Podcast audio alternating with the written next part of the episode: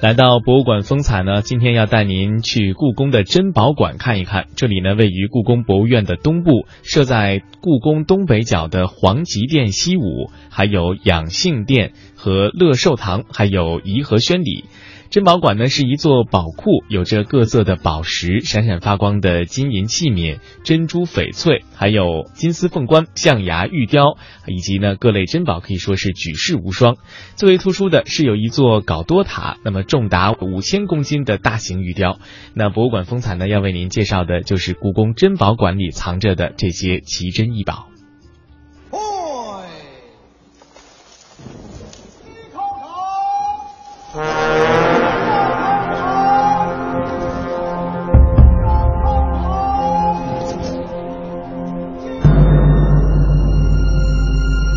地点：宁寿宫，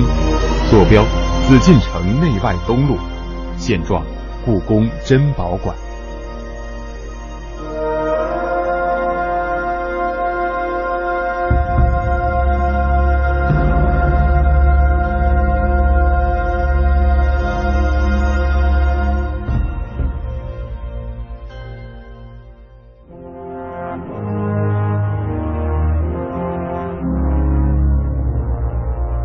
宁寿宫区是乾隆皇帝为自己退位之后准备的太上皇宫殿，在紫禁城内外东路，占据了东北部一大块长方形的院落。区域就是叫做以前叫做宁寿宫，再早的我们就不说了啊，我们就还是说清代的这种吧。康熙把他的一些妃子，呃，是让他们住在这个地方的，呃，其中有一个人叫温惠皇太妃，好像是这个样子的，这个人。给人感觉他对乾隆是有恩的那种感觉。这个妃子当时是非常年轻的，嫁给康熙的时候，当时乾隆因为受到他爷的喜爱，不赏赐他可以到宫里去居住嘛？那么乾隆和他爷爷大概相处了有半年的时间，后来老爷子就去世了。那么这半年时间他们在一起的时候，可能这个太妃对乾隆也是非常照顾的。因为嫁给康熙的时候也很年轻，所以他就一直能够活下来，一直活着活着活着，一直住在这个这个区域里。哦。那么乾隆其实也在等啊等啊等。为什么呢？因为乾隆当年他继位的时候，他说了许下一个诺言，说我单位我不能超过我爷爷。康熙在位六十一年，那么乾隆的话就得是六十年。对，那么他二十五岁当的皇帝，六十年的话就应该是八十五岁。所以乾隆他自己也没想到自己能活这么长，但是他不断的活呀活呀活呀，他觉得他这个目标有可能会实现。那么有可能会实现的话，我就得给自己建一个太上皇的宫区。那么选在哪儿呢？那边是慈宁宫，慈宁宫他妈妈住着呢，在那边。中间是中轴线。再往就只有这边一个非常狭长的这么一个地带了。那么他就一直一直在想着，在乾隆三十三年的时候，这位这位老太妃去世了，大概有八十多岁了，她去世了。那么等乾隆是很很讲究孝道的嘛啊，因为古代的话儒家思想也是孝为先的嘛，所以乾隆就等这个去世之后，开始修建这个宁寿宫的这么一个区域，作为自己将来归政的时候养老的地方啊。只不过现在我们故宫博物院把这个区域。改成了珍宝馆，那么这里边珍宝大多数也都是乾隆的珍宝，等于这么这么个情况。那么一进珍宝馆的话，一下看到的就是这这个地方就是九龙壁啊这样的。北海是有一个，那是双面的，这是单面的。这里几乎是乾隆朝宫殿建筑的精华荟萃大院，乾隆皇帝在此有限区域，力图集中他一生最得意的宫殿建构。殿阁楼台、亭斋轩馆无不具备，而在宁寿宫院落中徜徉，我们也能由宫殿而感受到太上皇弘历的人生和心境。九龙壁在这儿，没有九龙壁在我们家，在山西吗？对，你你看山西这和有什么不一样没有？进入宁寿宫区，首先映入眼帘的是一座清代单面九龙壁，设计精巧，造型独特。贴墙而建，壁中第五条龙呈团龙状，为九龙壁中所独有，灵光闪烁，睁目张口，奋扑宝珠，栩栩如生。就是那个九龙壁，嗯，九龙壁那九条龙，对不对？嗯。其他那那边这这个总共九条不吗？就是你怎么数，中间这条都是第五条，就九五至尊的这样一个意思。啊，对。然后中间这条龙呢，它是正面向的一条龙，其他的你看都是侧面向的。咱们这条龙的意义在哪儿啊？正好这条中轴线过来，这是那个叫黄极殿。黄黄极殿，乾隆当时的话，觉得自己当太上皇了，需要有这么一个地儿，就能也能这个显示我的作为太上皇的威严的地方。对我宴请大臣也好，或者举行一些大的典礼的也好，于是就有这么一个皇极殿。那么如果把这个门开开的话，皇上坐在那个宝座上的时候，不不管他看不看见，最起码的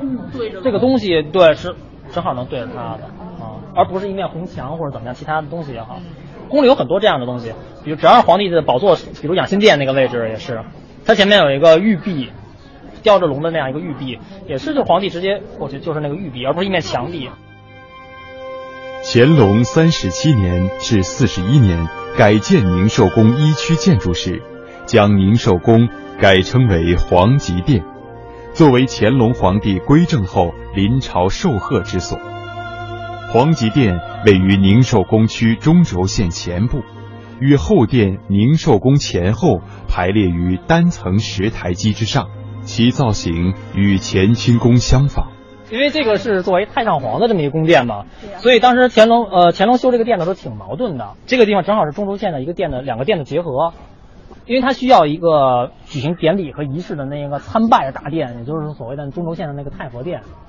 但是这个这个这个地方区域太窄太短了，没有那么长的空间，它不可能修出一个太和殿，也不可能再修出一个就是后面那个乾清宫来。乾清宫是内廷的正宫，就是作为皇帝举行一些宴会啊等等这样一个场所，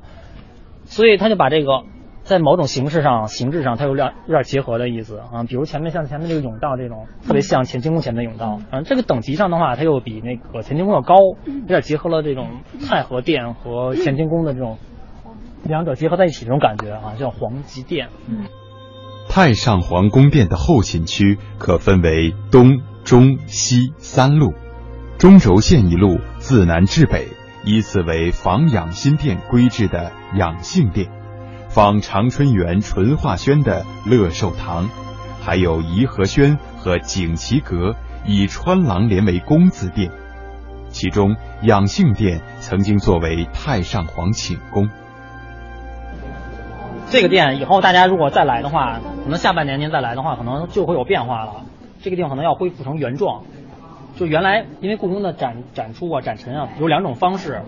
一种叫做原状陈设，也就是说这个屋子啊历史上是什么样子的，我们按照资料档案给它恢复成历史那个样子，但是您进不去，为什么呢？因为都是原来的文物在里面，您只能扒着窗户去看，那叫原状陈设。还有一种就是叫做展厅陈设，比如有青铜器馆啊或者玉器馆，你是可以进到屋子里面去的，但是屋子里面摆的都不是原来的东西了，而是一个个的柜子里面摆放着瓷器或者玉器也好，像文华殿那个样子。那么这个地方可能将来会恢复成一个原状，原状的话会怎么样呢？我们看到顶上这个叫做藻井，一般的有藻井的地方，肯定底下就是皇帝那个宝座，比如像太和殿和养心殿啊，上面那个就是盘龙藻井，这是等级非常高的一种一种天花的样式和形式。那叫那叫轩辕镜，据说就是昭示着下面坐的那个是真正的君主、真正的君王的意思。他们，